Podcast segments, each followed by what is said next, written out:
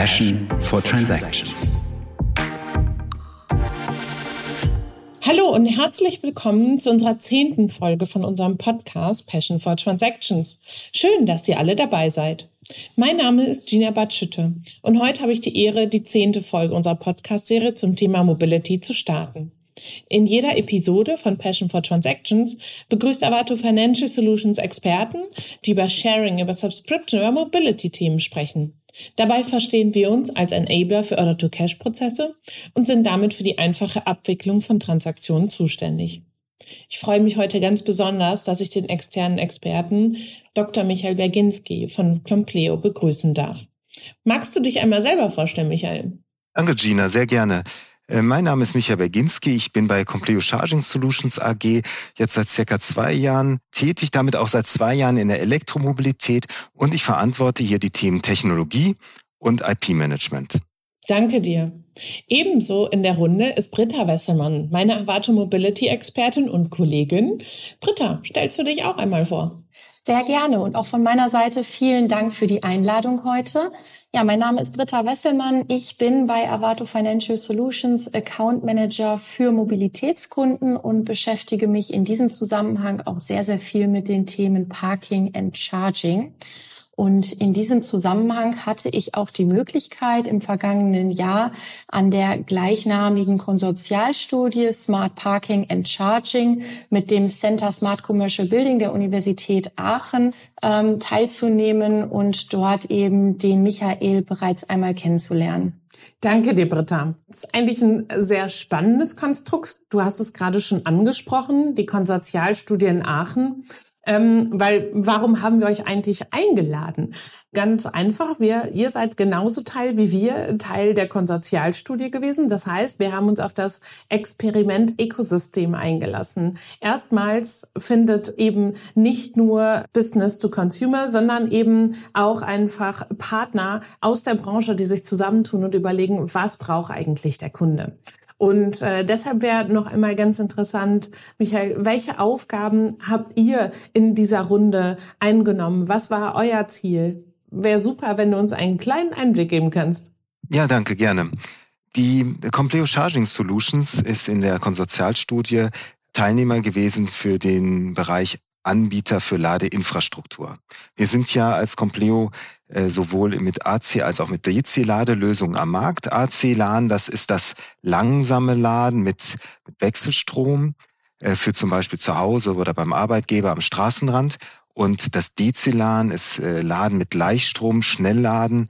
Ähm, das ist häufig auf Ausfallstraßen entlang der Autobahn mit äh, Schnellladepunkten. Mhm. Vielen Dank dafür. Versteht ihr euch dabei als ähm, Ladenetzbetreiber wie ein Stadtwerk oder seid ihr auch im Endkundenkontakt und verkauft den Strom direkt an die Autofahrer? Weder noch wir, wir entwickeln und stellen Ladesäulen, Ladestationen, Wallboxen her. Wir programmieren ein umfangreiches Softwaresystem zum Betrieb der Geräte. Das ist der Kern unseres Business. Also wir sind damit dann ein Enabler für ChargePoint-Operatoren, für Stadtwerke, dass die deren Ladepunkte betreiben und den Strom an Endkunden verkaufen können. Mhm. Das heißt, wenn ich das jetzt richtig verstehe, versteht Compleo sich als Ladeinfrastrukturanbieter. Bedeutet, ihr bietet sowohl Software als aber auch Hardware-Lösungen. Ist das richtig? Ja, genau. Hard- und Software, das sind die zentralen Punkte für uns, um die Ladeinfrastruktur ans Laufen zu bringen. Zum einen braucht man natürlich die physische Hardware, das Produkt, in das das Auto angesteckt wird, mit verbunden wird. Aber genauso ist Software essentiell für den Betrieb. Ohne Software läuft heute nichts mehr. Da haben wir zum einen die, die Kommunikation zwischen Ladeinfrastruktur und Auto, die über Software gesteuert wird. Aber wir haben auch das Backend. Ähm, das ist im Hintergrund ein System, mit dem man die einzelnen Stationen monitoren kann, äh, freischalten kann, steuern kann, aber auch die Abrechnung, eine sichere Abrechnung erfolgt. In diesem Bereich der Software bringen wir auch mehr als zehn Jahre Erfahrung mit. Für uns ist immer noch total interessant, wer sind eigentlich eure Kunden? Also ähm, sind das die, die Konsumenten oder ist das auch B2B? Äh, das heißt, ist das auch der Einzelhandel oder wer genau kauft eigentlich bei euch die Produkte? Die, die Liste der Kunden ist sehr lang. Also wir haben dann äh, die großen Automobilhersteller, ähm, die Einzelhändler wie Aldi, Möbel Hardeck und diverse weitere, aber darüber hinaus auch noch, last but not least zu erwähnen, mehr als 300 Stadtwerke in Deutschland. Und diese ganzen Kundengruppen sind essentiell für uns, um die Elektromobilität auf die Straße zu bringen. Ja, Michael, das ist wirklich wahnsinnig spannend, was du hier gerade erzählst. Wenn ich noch mal ein Stück zurückgehe zu dem Punkt, an dem wir uns quasi kennengelernt haben, ich habe es eben erwähnt, einmal äh, die gemeinsame Konsortialstudie, an der wir damals teilgenommen haben. Wenn ich da so für uns noch mal so ein bisschen drauf zurückblicke, ist so, dass ich habe es als wahnsinnig interessant und spannend gefunden, dass das, was Gina eben schon gesagt hat, dass quasi einmal alle Marktteilnehmer dort zusammenkommen und ähm, sich auch wirklich mal wieder persönlich teilweise sogar austauschen konnten, um so ein bisschen ja die gemeinsamen Herausforderungen vielleicht zu verstehen, aber auch gemeinsam an Lösungen zu arbeiten. Was war denn so deiner Meinung nach also euer größter Nutzen in der Teilnahme der Konsortialstudie? Danke für deine Frage. Auch für uns war der Austausch mit den vielen Partnern äh, hochspannend. Äh, wir ja, haben insbesondere in, hingeschaut, äh, intensiver hingeschaut in die Anforderungen, die gestellt werden an Lademögliche und da ins Spezielle bei, im Bereich der Parkhäuser. Das Konsortium äh, hat ja ein breites Wissen zusammengebracht, einfach aus den einzelnen Unternehmen, die äh, die diversen Background aufgestellt waren und deswegen ein äh, breites Wissen einbringen konnten. Wir haben aber ja auch die Nutzerbefragung als weitere Inputquelle verwendet. Und uns interessiert als Compleo einfach die, die Kundenanforderungen heute und in Zukunft. Wie entwickeln sich die Bedarfe unserer Kunden? Was, äh, wie entwickeln sich die Bedarfe der Parkraumbetreiber? Wie, welche Nutzergruppen stehen wie im Vordergrund? Wie entwickelt sich deren Verhalten, deren Use Cases?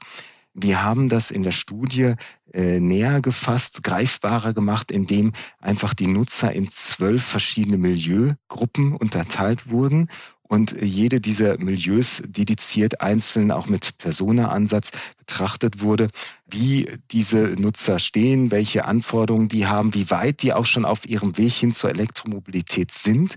Und da können wir das besser dann äh, abschätzen, wie, wie sich die zukünftigen Nutzerbedarfe entwickeln werden. Ähm, wie ihr euch vorstellen könnt, ist natürlich für uns als Abrechnungsanbieter nochmal besonders interessant, Ihr macht ja eure eigene Abrechnungslösung.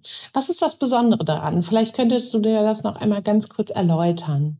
Die Bezahlung soll für den Kunden so einfach und intuitiv wie möglich sein. Und ein Mittel dazu ist, viele verschiedene Bezahlmöglichkeiten anzubieten. Und so haben wir zum einen die Kartenzahlung, die auch in Zukunft ein, ein wichtiger Eckpfeiler der Bezahlungsmöglichkeitenlandschaft sein wird. Wir haben aber auch die Bezahlung zum Beispiel per unserer eCharge Plus App als Alternative im Angebot. Das heißt, habe ich das richtig verstanden, dass die IC-Kartenzahlung bald sogar verpflichtend sein wird? Da stelle ich mir einfach die Frage, wie ihr mit dieser Neuanforderung konkret umgeht.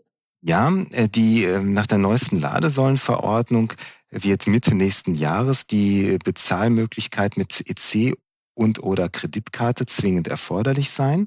Und so bieten wir auch heute schon EC-Kartenzahlungen an. Das geht zum Beispiel mit dem Giro-E-Verfahren. Dabei hält der Kunde seine EC-Karte vor einem Kartenleser und im Hintergrund wird ein Lastschriftverfahren mit dem Girokonto des Endkunden ausgelöst. Bei einer anderen Produktserie bieten wir auch Ladestationen mit einem integrierten Kreditkartenterminal an, an dem dann sowohl mit EC-Karten, aber eben auch mit Kreditkarten bezahlt werden kann, indem der Kunde diese einfach davor hält und dann bequem ohne Registrierung, ohne App-Installation, ohne einen Vertrag zu schließen, im Hintergrund die Zahlung erfolgt. Es klingt alles sehr einfach. Also wenn ich jetzt als Normalung entscheide, ich möchte auch ein Elektroauto fahren, wie ist da genau der Prozess? Was würdet ihr mir empfehlen, wie ich zu der optimalen Variante komme?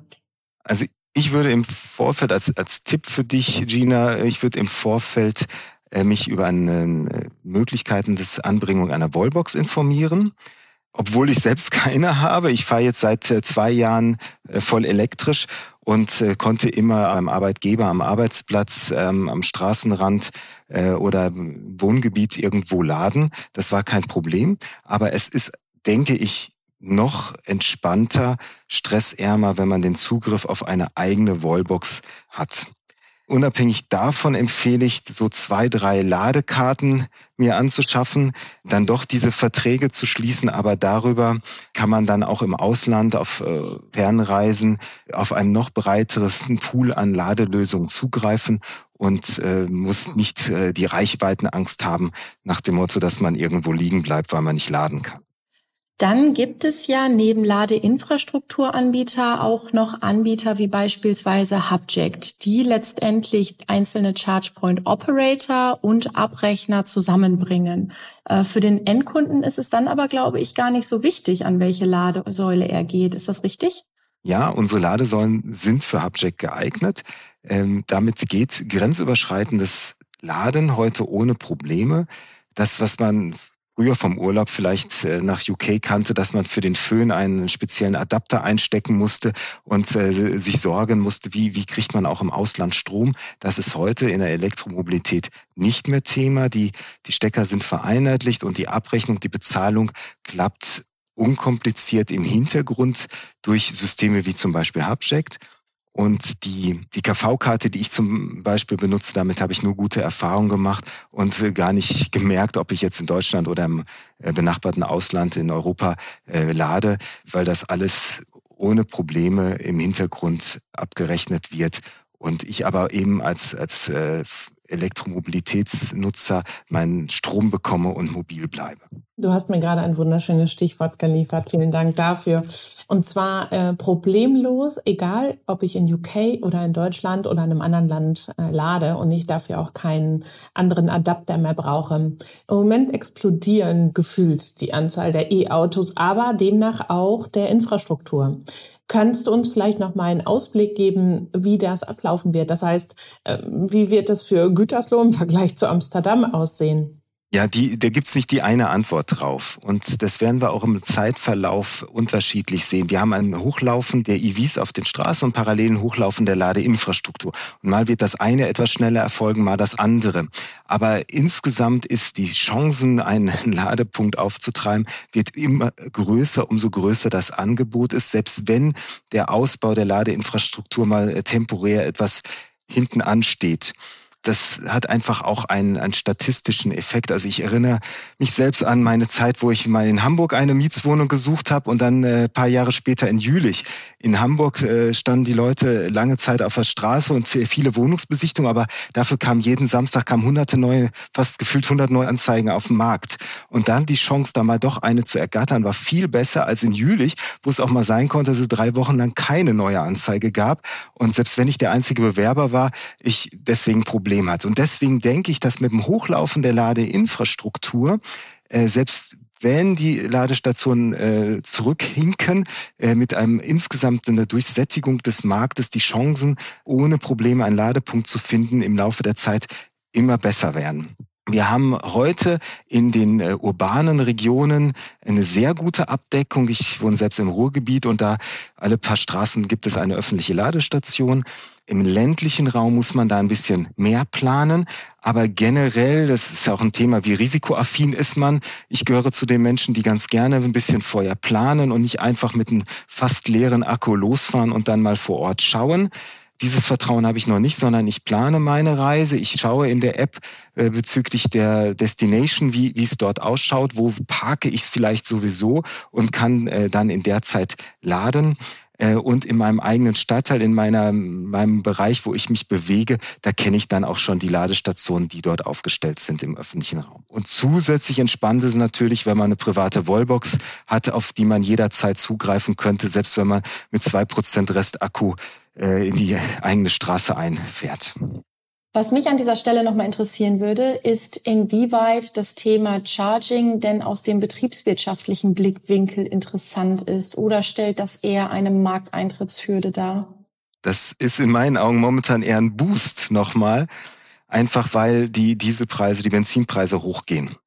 Und das führt dann nicht nur bei dem End-User, äh, bei den Nutzer, sondern auch bei Flottenbetreibern dazu, dass die nochmal nachrechnen und eben die ganzen Vorzüge der Förderungen und aber auch der laufenden Betriebskosten von Elektrofahrzeugen sehen.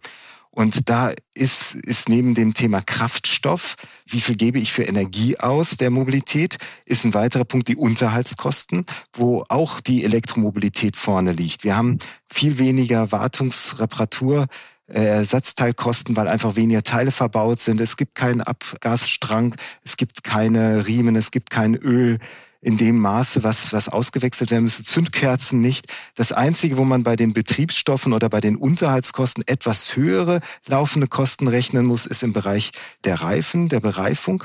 Aber alles andere ist preiswerter. Und in Summe äh, hilft es und ist die Wirtschaftlichkeit auch heute schon erreicht und wird mit jedem äh, Spritpreisanstieg weiter untermauert. Für uns wäre auch nochmal interessant, auf welcher Reise befindet ihr euch gerade? Was ist eure Vision? Was wollt ihr dem Nutzer ermöglichen? Vielleicht könntest du da nochmal ein paar Punkte rausgreifen und uns ein bisschen näher bringen. Ja, gerne. Also unsere Vision als Compleo ist, our vision is to accelerate electric mobility as the most convenient and sustainable way to move forward for everyone. Und hier zwei Punkte. The most convenient äh, meint, wir wollen die Elektromobilität maximal einfach und damit quasi selbstverständlich gestalten. Der, der Nutzer soll so gar nicht merken, äh, kompliziert nachdenken müssen, intuitiv die Elektromobilität nutzen können. Sustainable wir glauben, dass die Kombination aus erneuerbaren Energien und Elektromobilität ein Schlüssel zur Klimaneutralität ist und deswegen wir äh, bei diesem Weg hin zu einer erneuerbaren Zukunft einen Beitrag leisten. Vielen Dank dafür. Für uns wäre noch interessant, wo seid ihr aktuell vertreten und wo plant ihr hinzugehen? Ihr hattet es vorhin schon erwähnt, ihr seid grenzübergreifend verfügbar. Was ist möglich aktuell schon? Wir als Compleo sind heute mit äh, Niederlassung in Schweden, Österreich, Schweiz und UK. Weitere sind in Planung und Vorbereitung. Unsere Produkte sind aber schon in 30 Ländern in Europa vertreten. Wenn ich jetzt nochmal an einen unserer letzten Podcasts zurückdenke mit Dr. Dennis Krechting, da war eben ein Learning, dass alle Player an einen Tisch gehören. Sprich eben nicht nur Parking and Charging, sondern beispielsweise auch der ÖPNV, Stadtwerke oder aber auch Autohäuser. Ähm, wie ist das deiner Meinung nach? Ja, kann ich nur ganz unterstreichen. Dieser Austausch ist wichtig, die verschiedenen Sichtweisen auf die Anforderungen zu kriegen und äh, da im, im regen Austausch zu bleiben. Wir haben alleine über 300 Stadtwerke zu unseren Kunden zählend und über diese auch schon einen sehr breiten Zugang von, von vielen Menschen mit fundierter Praxisexpertise im Bereich der Elektromobilität. Und das hilft jeder Austausch auch mit Automobilfirmen, mit OEMs, ähm, mit anderen Stakeholdern im Bereich der Mobilität, hilft der Blick auf den Markt und die Anforderungen der Kunden zu komplettieren und sich nicht dann nur auf eine einzelne Nutzergruppe ansonsten zu fokussieren. Genau, Nutzergruppe. Das ist eins der, der Kernthemen, mit denen wir uns im Moment eben auch befassen. Kunden in den Fokus stellen? Was sind die neuen Anforderungen? Convenience hast du vorhin einmal erwähnt. Wie ist das für euch, also Human-Centric als Ladeinfrastrukturanbieter? Wie ist das, welche Relevanz hat das für euch? Eine sehr hohe äh, Relevanz, weil ja auch Teil unserer Vision ist, äh, the most convenient, also sehr bequem, intuitiv, einfach. Die Benutzerführung soll, soll so unkompliziert wie, wie irgend möglich sein äh, und vielleicht sogar Spaß machen. Ich denke mittlerweile sogar, dass, dass das Laden leichter sein kann als tanken. Also beim Tanken muss ich gestehen, da hatte ich immer die Zapfsäulennummer. Dann wollte ich mir auch noch den Preis merken, dass nicht aus Versehen irgendwie eine falsche Säule abgerechnet wird. Die PIN musste ich im Kopf haben von meiner Tankkarte und den Kilometerstand musste ich ja auch eingeben beim Bezahlen an der Kasse, um mit meiner Flottenkarte mich zu autorisieren oder die Daten dort zu hinterlegen. Und da hatte ich dann ziemlich viele Ziffern gleichzeitig im Kopf zu behalten. Und so gesehen ist das, äh, das äh, Laden des E-Autos mittlerweile sogar leichter, einfacher und man kann fast schon parallel, ja, man kann da parallelen Telefonat äh, noch führen, weil, weil man eben nur den Stecker anbringt, die Karte vorhält, nachher Stopp drückt, aufhängt und wieder ab auf die Bahn und Mobilität genießen. Ja, du hast es gerade sehr schön beschrieben, dass man eben die Zeit, in der man lädt, letztendlich doch auch einfach anders nutzen kann, beispielsweise auch für Telefonate. Insofern würde ich jetzt gerne gegen Ende nochmal die These aufstellen, dass das Thema Parken und Chargen zukünftig ganz, ganz stark zusammenwachsen wird. Ähm, seht ihr das auch so oder seht ihr das Thema Charging dann doch eher in anderen Lebensbereichen, wie beispielsweise am Arbeitsplatz? Ja, also ich, ich sehe das äh, ähnlich wie du und ich sage äh, gerne auch, das ist kein Fahrzeug, sondern das Auto ist irgendwo auch ein Stehzeug mit Blick darauf, dass das Auto ja eher 23 Stunden am Tag parkt im Mittel und nur eine Stunde im Straßenverkehr aktiv teilnimmt. Und bei diesem aktiven Teilnehmen steht es ja sogar auch manchmal. Also ist der Begriff Stehzeug vielleicht sogar treffender. Und wenn, wenn man jetzt ein, ein Gegenstand hat, der 23 Stunden am Tag steht und nur einen Bruchteil der Zeit laden müssten, um, um seinen Mobilitäts-, seinen Energiebedarf für, für die Mobilität dazwischen abzudecken, dann, dann kommen natürlich diese ganzen Lademöglichkeiten ins Auge, wo ein Auto lange Zeit steht. Das ist beim Arbeitgeber, das ist im privaten Umfeld zu Hause über Nacht. Und wenn in den Zeiten geladen wird, dann, dann ist schon ein Großteil des Mobilitätsbedarfs abgedeckt. Ich denke, die Zukunft ist aber viele Angebote zu machen und ähm, nicht darauf festzubauen, dass jeder eine Wallbox hat oder fest darauf zu bauen, dass jeder einen Arbeitgeber mit, mit Lademöglichkeit hat, äh, sondern dann werden wir viele Möglichkeiten sehen, dass zum Beispiel am Fitnessstudio, beim, am Supermarkt auch Lademöglichkeiten stehen. Und da reicht dann ein, äh, einmal die Woche eine halbe Stunde beim, äh, beim Supermarkt an zum Beispiel einen unserer 50 kW DC-Lader reicht aus, um den durchschnittlichen Mobilitätsbedarf eines PKWs abzudecken jenseits der Reise über die Alpen in Sommerurlaub. Dafür braucht man natürlich dann an den Autobahnen noch äh, Schnellladelösungen, aber für den, den Gros des Mobilitätsbedarfs reicht es vollkommen aus, in der vielen Stehzeit des PKWs äh, ab und zu mal den Stecker anzuschließen und dann selbst langsam AC-Ladevorgänge oder im Bereich des äh, Einzelhandels in 50 kW DC Ladevorgänge zu machen, um den Mobilitätsbedarf zu erfüllen. Michael Britta, Herzlichen Dank für eure Zeit, eure ganzen Insights. Was habe ich heute gelernt? Ähm, definitiv, dass der Zugriff auf E-Mobilität und die Charging-Option deutlich einfacher wird im kompletten, also im Laden und in der Abwicklung. Ähm, zum Zweiten, gemeinsam geht mehr, also die Konsortialstudie als Beispiel, aber eben auch das Thema Ökosystem. Das heißt, mehrere Marktplayer arbeiten gemeinschaftlich darauf hin, nämlich zu dem dritten Punkt, den Kunden in den Fokus stellen. Alles, um den Kunden Nutzen, um die Kundenanforderungen herumzubauen und zu planen und entsprechend die Angebote zusammenzustellen. Herzlichen Dank dafür. Ich freue mich wirklich sehr, dass das heute geklappt hat und freue mich auf ein nächstes Treffen. Dankeschön. Ritter Gina, vielen Dank für eure Fragen. Hat mir auch sehr viel Freude gemacht. Danke auch von meiner Seite. Bis zum nächsten Mal.